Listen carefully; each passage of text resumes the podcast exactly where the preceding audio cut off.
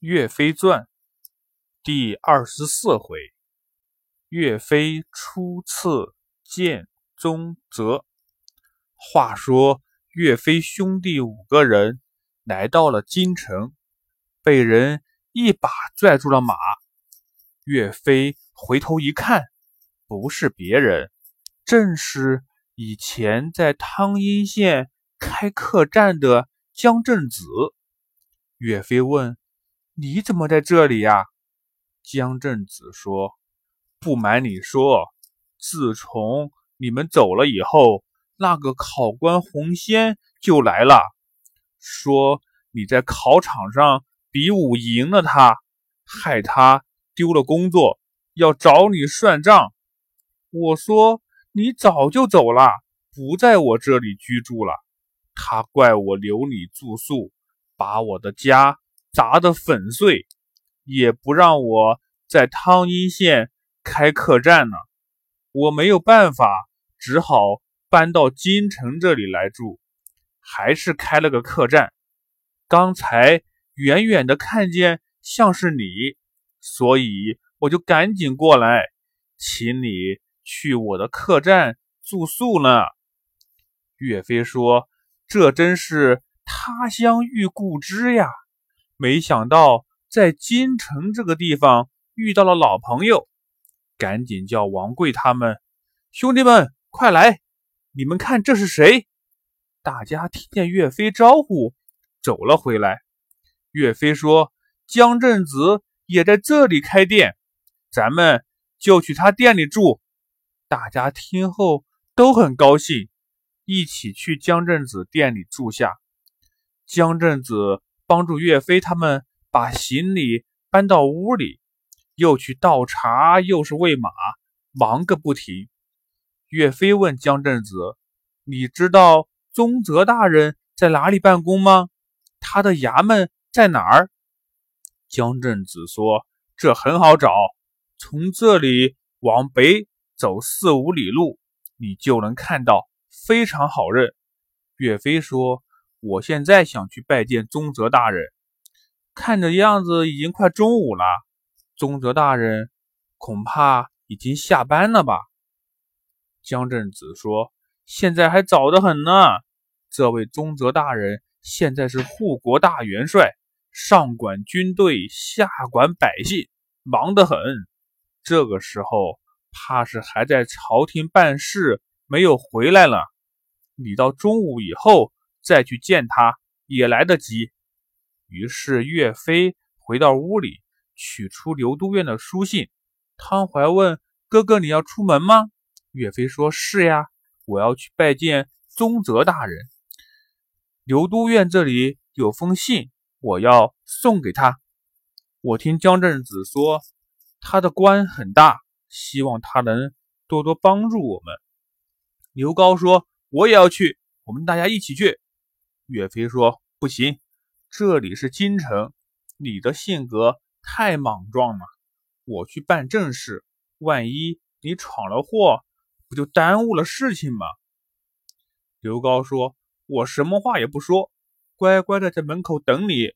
你就让我去吧，老在屋子里待着，我都快闷死了。”王贵也说：“是啊，咱们一块儿去认认门，我们看着刘兄弟。”不让他惹事，岳飞无可奈何，只好同他们一同前往。大家出了门，一直往北，走到了宗泽的衙门。不巧，宗泽去见皇帝了，还没有回来。岳飞他们只好往回走。走了不到半里路，看见路边上的行人纷纷往两边避让，让出了一条路来。有人说：“宗泽大人回来了。”不一会儿，只见宗泽大人坐着轿子，威威武武一路而来。走进衙门，宗泽顾不得吃饭休息，就说：“今天大家有什么事情要找我处理的，现在可以排好队，一个一个的来找我了。”又对手下特意叮嘱：“如果有个叫岳飞的来找我，你就带他进来。”这宗泽大人怎么特别留意岳飞呢？原来啊，刘都院以前写给宗泽大人的信里，把岳飞夸成了一朵花儿，又是文武全才，又是盖世无双，让宗泽大人一定要提拔岳飞。所以宗泽就想，也不知道这个岳飞是不是有真才实学，或者是个大财主，给了刘都院很多的钱，刘都院才帮他说好话。